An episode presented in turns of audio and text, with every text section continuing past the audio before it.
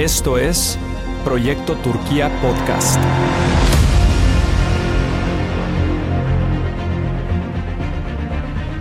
Un espacio para conversar acerca de Dios y la obra misionera en Turquía y todo Medio Oriente. Acompáñanos.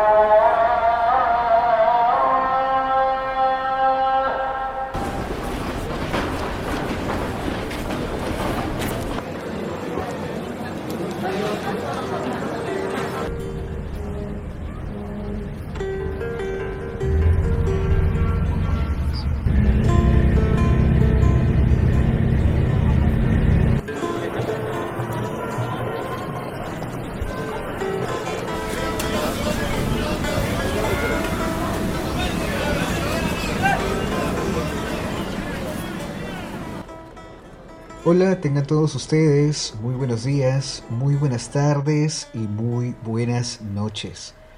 Mi nombre es Simón y doy las gracias a Dios por la oportunidad que me da de poder llegar a ustedes a través de este audio y también las gracias a Julio y a Sarita que son parte del equipo de Proyecto Turquía Podcast.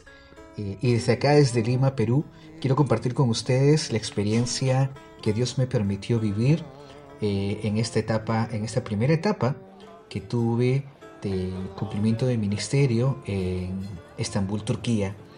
Eh, es una tierra eh, muy histórica, es una tierra en la cual en, las, en los tiempos bíblicos se nos refiere como las tierras del Asia Menor, especialmente la zona de Estambul, conocida también por los tiempos bíblicos como la zona de Bitinia y el Ponto.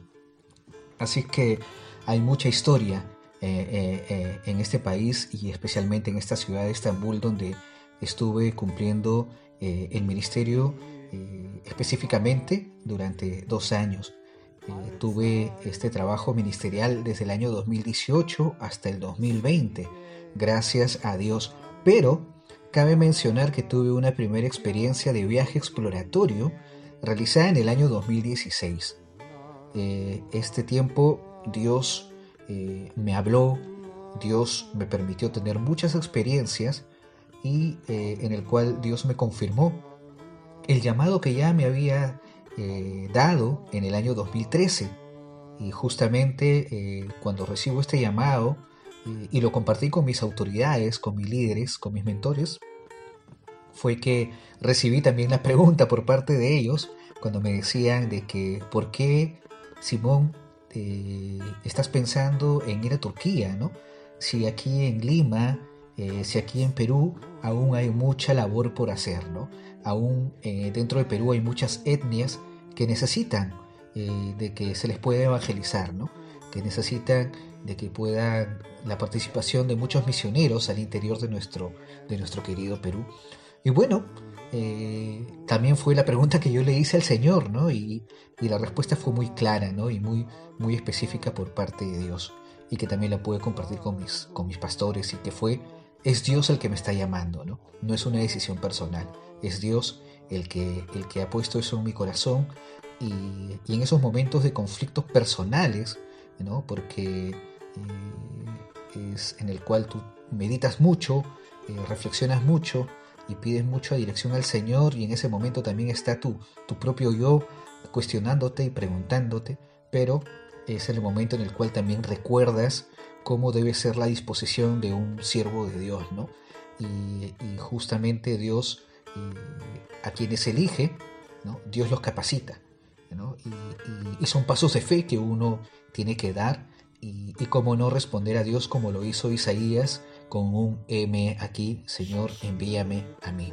Y bueno, fue así que durante ese proceso desde el año 2013 al 2016, cuando pude hacer mi primer viaje exploratorio, eh, el Señor fue confirmando, fue hablando, fue ayudándome a poder juntar para esta primera experiencia del viaje exploratorio hice planes para viajar durante 45 días y ya a poco tiempo de mi viaje, mi pastor, eh, mi pastor principal, mi líder, mi mentor, eh, me dijo que él me iba a acompañar, que Dios había puesto en su corazón, eh, justamente coincidían las fechas con sus vacaciones y que él estaba dispuesto a, invertir 10 días de sus vacaciones para acompañarme y estar juntos en Estambul, Turquía. Y fue una forma de cómo Dios me fue confirmando este tiempo, ¿no? ahora, el contexto de estas fechas fue también algo muy, muy anecdótico, ¿no? porque en el año 2016 eh, en, Turquía se vivieron muchas, muchos cambios. Eh, Turquía vivió muchos, muchos golpes, tanto en el tema político, religioso y social. Eh, tal es así que en ese año se realizó un golpe de Estado. en ese año fue el momento más, más crudo en el tema del contexto de la guerra que, se vivía cerca a su frontera con, Siria, con la participación del ejército de la OTAN y del ejército ruso, que se veían enfrentados eh, en estos territorios en los cuales Turquía también quería hacer respetar su territorio. Eh, y también el contexto de, los atentados terroristas que se vivían dentro de, de, esta nación. Entonces, en medio de todo ello, Dios puso mucha convicción en nuestros corazones y pudimos llegar hasta Estambul. Cabe mencionar de que eh, fue un, vuelo repartido, ya que eh, no hay un vuelo directo desde Lima hasta la ciudad de Estambul, sino que tuve que hacer eh, una escala en Sao Paulo, Brasil, donde pude que, tuve que quedarme seis horas y después de, Sao Paulo hasta Estambul un vuelo de 13 horas. algo anecdótico también era de que yo no había tenido la oportunidad de, ver salir, de salir de Perú eh, ni mucho menos pisar un avión, ¿no? hacer un viaje en avión era algo novedoso para mí, eh, el inicio de nuevas experiencias gracias al Señor.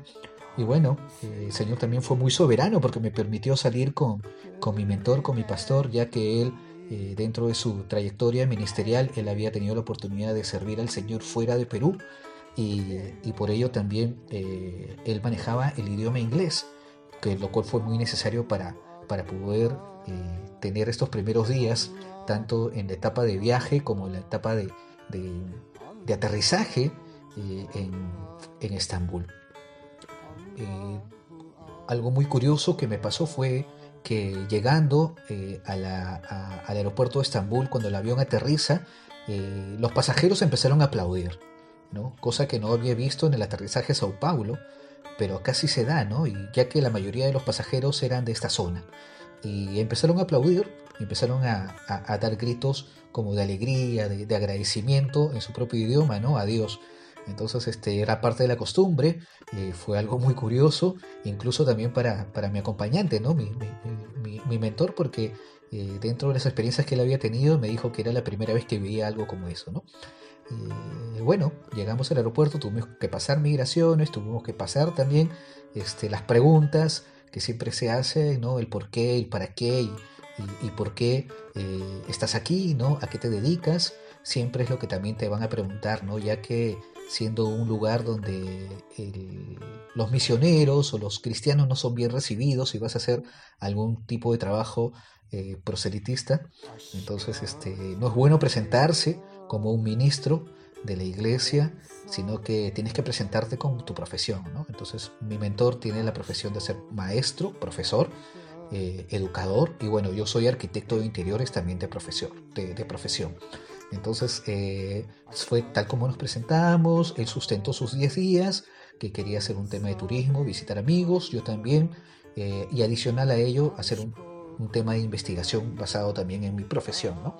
En lo cual me sirvió mucho porque Estambul es una ciudad, eh, aparte de ser cosmopolita, una de las ciudades más grandes de, Turquía, de muchos habitantes, es una ciudad muy histórica. ¿no? Estambul eh, ha sido capital del imperio romano, del imperio bizantino y del imperio otomano, ¿no? Y, hasta ser una de las ciudades más importantes de, límite entre Europa y Asia y justamente es una de las ciudades que comparte territorio eh, europeo y asiático, eso lo caracteriza como una de las ciudades más importantes del mundo eh, y que también ah, lo que lo divide estos dos continentes es un canal de mar que alimenta el mar Negro y el mar del Mármara. Entonces hay mucha historia en este lugar y, era, una buena, era una buena excusa para sustentar de que también estaba yo ahí para hacer un tema de, visita eh, de turista y de investigación. Y que definitivamente también era parte de lo que tenía que yo eh, poner en práctica del tema de mi, de mi, carrera, ¿no? de mi profesión, gracias a Dios. Entonces, eh, lo primero que también se pasa dentro de, esta, de de este aterrizaje es el choque cultural en cuanto al idioma, ¿no? Entrar al salón principal del aeropuerto y, escuchar por los altavoces eh, los mensajes que se, que se transmiten en turco y en inglés, ¿no? Entonces ver a personas que, se están comunicando en, turco cuando quieres ir a comprarte un café, cuando quieres eh, preguntar por algún lugar en específico, entonces te van a empezar a hablar en turco como primera reacción eh, y también te hablan en inglés, ¿no? Porque saben que eres extranjero entonces prácticamente eso fue eh, durante estos primeros 45 días, ¿no? El, el, desenvolverme tanto en el inglés como parte de turco, ¿no? Eh, hay comunidades latinas también, pero que son muy pequeñas y justamente una de ellas es en la que me contactaba para sumarme al trabajo estratégico de un centro cultural que, cuyo fin es eh, hacer contacto con turcos que se preocupan, que están muy interesados en las relaciones interculturales con latinos, aprender el idioma con un fin de tema de estudios, con un fin de tema de, cultura, con un fin de tema de negocios. Y, eh, pero el fin del centro cultural, que está respaldado por creyentes, es también hacer eh, lazos de amistad que en la línea del tiempo se puedan desarrollar conversaciones espirituales y ahí tener la oportunidad de testificar de Cristo. Entonces el idioma es esencial. Eh, fue la parte que, que, que tuve ese choque cultural inicial, ya que también el idioma no solamente consiste en aprender el tema del vocabulario, aprender palabras, sino que también eh, la forma gramatical de las oraciones cuando quieres expresar una idea o un pensamiento, ya que normalmente en el español tenemos eh, la composición gramatical como sujeto, verbo y predicado, en el turco es sujeto, predicado y al final va el verbo. Entonces adaptarse a ello también fue parte del proceso de del idioma, ¿no? de, cómo entender y darse a entender. Eh, otra de los procesos también dentro del choque cultural fue el tema del clima. Eh, en mi ciudad, en, Lima, Perú, eh, es una ciudad que tiene un clima muy templado, ¿no? No hace ni un frío extremo en el tiempo de invierno, ni tampoco un, calor fuerte en el tiempo de, de, verano, sino que se mantiene, ¿no? Por eso que eh, las casas no están abastecidas, por ejemplo, de, aire acondicionado o de calefacción, porque no lo necesitan. En cambio, Estambul eh, está muy cercana a Europa y, el clima sí es bien marcado. En cuanto al frío, podemos tener eh, inviernos que, se puede llegar de entre 5 a, a menos 8 grados y en verano desde los 32 hasta los 37 grados eh, en el tema de un calor extremo. ¿no? Entonces las estaciones son bien marcadas y eso es una de, los, de las cosas que también me afectaron un poco, ¿no? Eh, el poder adaptarme eh, en estos primeros 45 días, ya que estaba también en una etapa de cambio de clima. luego también el tema de las costumbres. ¿no?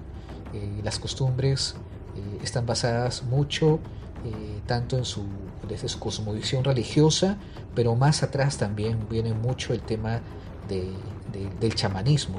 Y bien es cierto el Islam eh, en esta parte del mundo, como por ejemplo en los, en, los pueblos eh, latinoamericanos con respecto al catolicismo, hubo mucho sincretismo, ¿no? hubo mucha fusión de creencias. Entonces el Islam en esta zona del mundo también es así. Hay mucha influencia del chamanismo, eh, hay, mucho, hay mucha influencia del, del misticismo, y que, bueno, el, el Islam tuvo que adoptar estas costumbres para, para hacer este, predominar su, su pensamiento religioso ¿no? en esta zona del mundo, porque eh, hay muchas costumbres basadas pues en, en, la suerte, en el azar, eh, en el misticismo, eh, y que no propiamente uno cuando lee el Corán te das cuenta que va a hablar de esto, ¿no? Porque una cosa es la religión y otra cosa es la experiencia que se vive eh, dentro de estas, de estas ciudades. Otra de las costumbres que los turcos lo tienen bien marcado y hasta podría decir de que es, eh, está por encima de su propia religión islámica es, es el nacionalismo, que también es su otra religión más fuerte de los turcos. ellos tienen una simpatía muy especial y un cariño por, por, aquella persona que los ayudó a independizarse, ¿no? Como, como, y ser formados como república, que es este Kemal Atatürk, y, y también eh, el tema de que tú puedas encontrar en, en las calles, eh, no es por exagerar, pero al menos encuentras uno o, o dos edificios en una calle con, con, la bandera de Turquía colgada en su ventana o en su balcón. Entonces, eh, esta costumbre, por ejemplo, en, mi ciudad, en Lima, solamente la tenemos en una fecha especial, ¿no? En fecha que recordamos la, independencia de nuestro, país, ¿no? Pero en Turquía eh, es diferente, ¿no? Ellos lo tienen todos los días y sus fechas importantes, tanto de independencia, eh, fechas de calendario que, ellos celebran, pues es otro tipo de fiesta, ¿no? Es otro tipo de, pasión de cómo ellos expresan. Entonces, eh, este tipo de las costumbres, eh, de, la forma, de, su cosmovisión, entonces también es algo que, que, me llamó mucho la atención y fue parte del choque cultural que tuve. Esto fue lo que me pasó durante estos 45 días. Luego retorné a mi país eh, y fui enviado en el año 2018 ya enviado por parte de mi iglesia y por parte de mi iglesia local y de mi iglesia regional para cumplir un, apoyo ministerial durante dos años, ¿no? ya preveyendo el tema de preparación tanto en el idioma, eh, en la preparación más eh, intensiva en el tema cultural eh, y también en el, en el, tema ministerial, ¿no? con, con, toda la intención de parte de un proceso a, a, a un tiempo más largo. ¿no? y bueno, así es que retorné en el año 2018, la situación económica era diferente en Turquía, este, ya las amistades que había hecho eh, en esta primera etapa de los 45 días eh, estaban preocupados por la situación que vivía el país, en el tema económico, la situación política, eh, pero fue un tiempo en el cual Dios me permitió también aprender más, ¿no? ver un poco el contraste de la primera etapa. ahora ya no era el tema de vivir como turista, sino que ahora ya era, vivir, era el tiempo de vivir como extranjero eh, eh, en, esta, en esta ciudad. ¿no? Durante este tiempo pude hacer también viajes al interior, eh, pude visitar las ciudades, las cinco ciudades más, más, más grandes y principales, en la cual, por ejemplo, la capital es Ankara, secundada por, por Estambul, luego Izmir, luego Bursa, eh, y luego la ciudad de Adana, ¿no? que está más al sur. Es una ciudad que hace bastante calor también. Eh, y bueno, eh, y entender un poco más la vivencia en estos lugares. ¿no? Ni bien es cierto, como mencionaba, Estambul es una, es una ciudad cosmopolita, una ciudad donde viven muchos extranjeros de diversas partes del mundo, pero también hay mucha vivencia de migrantes del interior de Turquía. ¿no? Entonces, el tema del idioma pude palparlo ya en este tiempo de una forma más diferenciada. Es como cuando en nuestros países tenemos diferentes ciudades donde eh, eh, el idioma español tiene ciertas variantes, ¿no? Que, tenemos que adaptarnos y que tenemos que, para, para, familiarizarlos más, este, entenderlo ¿no? y practicarlo. Eh, y pasaba lo mismo aquí, ¿no? ya que el idioma turco también tiene sus propias variantes según las ciudades al interior de él. Entonces pude ser también este, consciente de ello y tener que afinar eh, mi oído a la hora de, poner en práctica el idioma. Ahora no quiero decir que en estos dos años que estuve desde el año 2018 al 2020 ya soy, domino el idioma, no. Estoy dentro del proceso de la primera etapa todavía, pero eh, este aprendizaje me sirvió para comunicarme, para poder hacer eh, las compras diarias, para poder este, eh, hacer los trámites necesarios, porque una cosa es que vivas hospedado como invitado y otra cosa es que ya tengas tu propia casa y, hacer tus trámites que, tienes que hacer de los pagos de servicio, de las compras, los trámites en el banco. Entonces, eh, y también al momento de desenvolverte cuando quieres trasladarte de una ciudad, de, un distrito a otro, eh, por todos los medios de comunicación que hay. Cosa muy curiosa que también me sorprendió es el transporte este, eh, a través de, los barcos, ¿no? Para cruzar de, un continente a otro eh, y que es algo tan común y tan barato, ¿no? En comparación pues de acá de, mi ciudad en, Lima, que no es algo muy común. y, bueno, también usar el metro subterráneo y la cantidad de, personas que viven en Estambul siendo eh, una de las ciudades más grandes porque cerca de 20 millones de habitantes tiene Estambul. Entonces, eh, todo eso fue parte del proceso de, este primer año en el que estuve, eh, acompañado ya de las costumbres también. por ejemplo, cuando uno entra a un lugar donde está, se está desarrollando un trabajo comunitario, ¿no? ya sea en un mercado o bueno, estás en una panadería o en un market, y acompañado al saludo habitual del hola o del buenos días tiene que haber una frase que traducida del turco al español vendría a ser como que eh, que sea de provecho lo que estás haciendo con tus manos, ¿no? O que te vaya bien con tu trabajo. Entonces, cuando tú entras a un lugar y saludas, acompañado de esta frase, de este deseo, te ganas el corazón del turco, ¿no? Eh, entonces, eh, es una, una de, las, de las costumbres, parte de la, eh, de la forma de vida de los turcos. Igual, por ejemplo, cuando eres invitado a tomar un, a un té o a una cena, ya sea en una casa, en un restaurante o en un lugar de reunión, siempre te dan la bienvenida y la respuesta a la bienvenida habitual que nosotros tenemos, por ejemplo, que es un gracias, eh, allá es una frase que va antes del gracias, que es un, oh, me siento eh, bien recibido, ¿no? Cuando te dicen bienvenido, tienes que decir, oh, me siento bien recibido en el idioma turco y que este y después dices gracias no eh, entonces esas adoptar este tipo de, lenguaje de comunicarse es muy importante no para familiarizarse más con la cultura. Eh, otra de las cosas que tuve que adaptarme también es en el tema de los horarios. Eh, ellos, con, ellos son más cercanos en el tema de la improvisación, ¿no? no son muy estrictos en sus horarios, cosa que, me, que, me, que, que tuve que darme cuenta ya que eh, como mencioné, yo soy arquitecto de interiores, pero no pude desarrollarme como arquitecto de interiores en ese tiempo, sino que eh, una de las puertas que Dios abrió, abrió para que pueda yo desarrollarme eh, a modo de trabajo fue como maestro español. Entonces, este, a veces el tema de retrasos en los horarios para desarrollar una clase, los alumnos pues siempre dan esa justificación, ¿no? porque es parte de la cultura, es parte de la, de la forma de vida, ¿no? que siempre algo puede suceder entonces no son muy estrictos en el horario. Eh, el tema también del llamado de la oración, que es muy característico.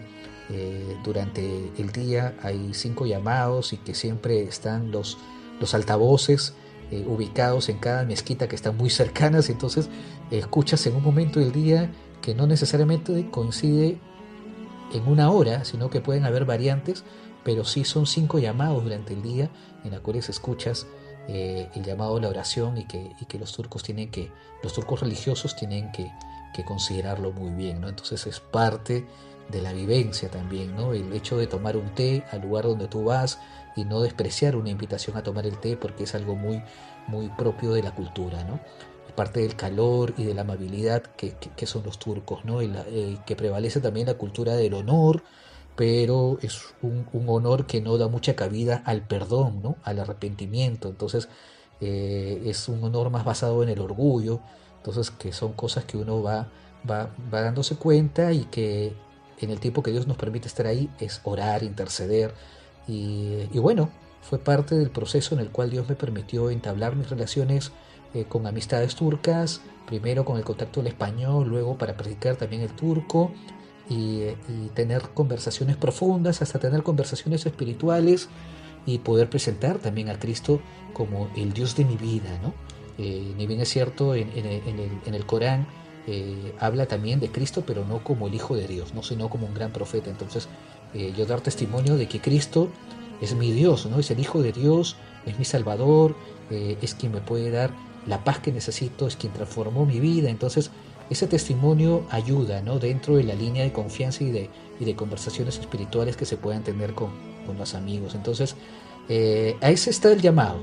¿no? Dios en este tiempo eh, está cargando el corazón de la iglesia latina para poder llegar a lugares como estos, ¿no? como, como Turquía, como lugares donde son ahorita muy cerrados en el Evangelio, y que es el tiempo de protagonismo de las iglesias de Latinoamérica, de las iglesias africanas, de las iglesias asiáticas, ya que la iglesia occidental, eh, lamentablemente por el contexto de las guerras, eh, a, solas han, ya se les ha cerrado la puerta de apertura y de recepción de, de, la llegada de la iglesia a estos lugares por parte de los occidentales, ¿no? sino que ahora es el tiempo de nosotros. Ellos se identifican mucho con nosotros, con nuestra forma de vida, el calor humano, eh, la forma de cómo es nuestra costumbre de vida. Entonces, de ese lado Dios está eh, alentando el corazón de la iglesia para que salga a hacer la misión. Ya la iglesia latina pasó de ser una iglesia de recibir misioneros, de ser un campo misionero, ahora a ser una fuerza misionera para salir a, llevar la palabra en estos lugares donde más lo necesitan. Entonces, eh, Dios es el que llama, Dios es el que capacita y Dios es el que se glorifica a través de la obra de, de, los misioneros a quienes está llamando. Y ese proceso hay que tenerlo en cuenta, ¿no? Hay que tener un corazón dispuesto porque podemos obtener mucho testimonio, muchas referencias de otros obreros, pero Dios hace un llamado especial y un trabajo especial con cada uno. Así que tengamos una disposición abierta en nuestro corazón de escuchar la palabra de Dios, de ser obedientes y de testificar en lugares como Turquía que tanto necesitan del amor de Cristo. Un gusto de haber compartido con ustedes que Dios los bendiga y sigamos adelante en el cumplimiento de la tarea misionera.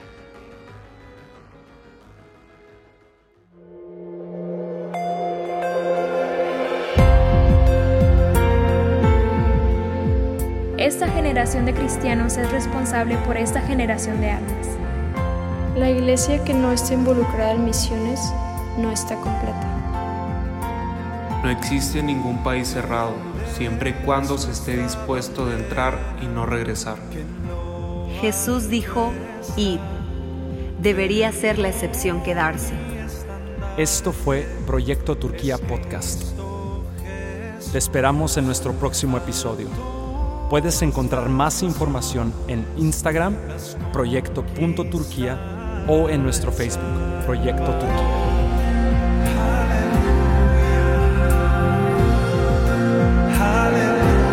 Hasta la próxima. Alégrense los pueblos y naciones. Digan que Dios es rey.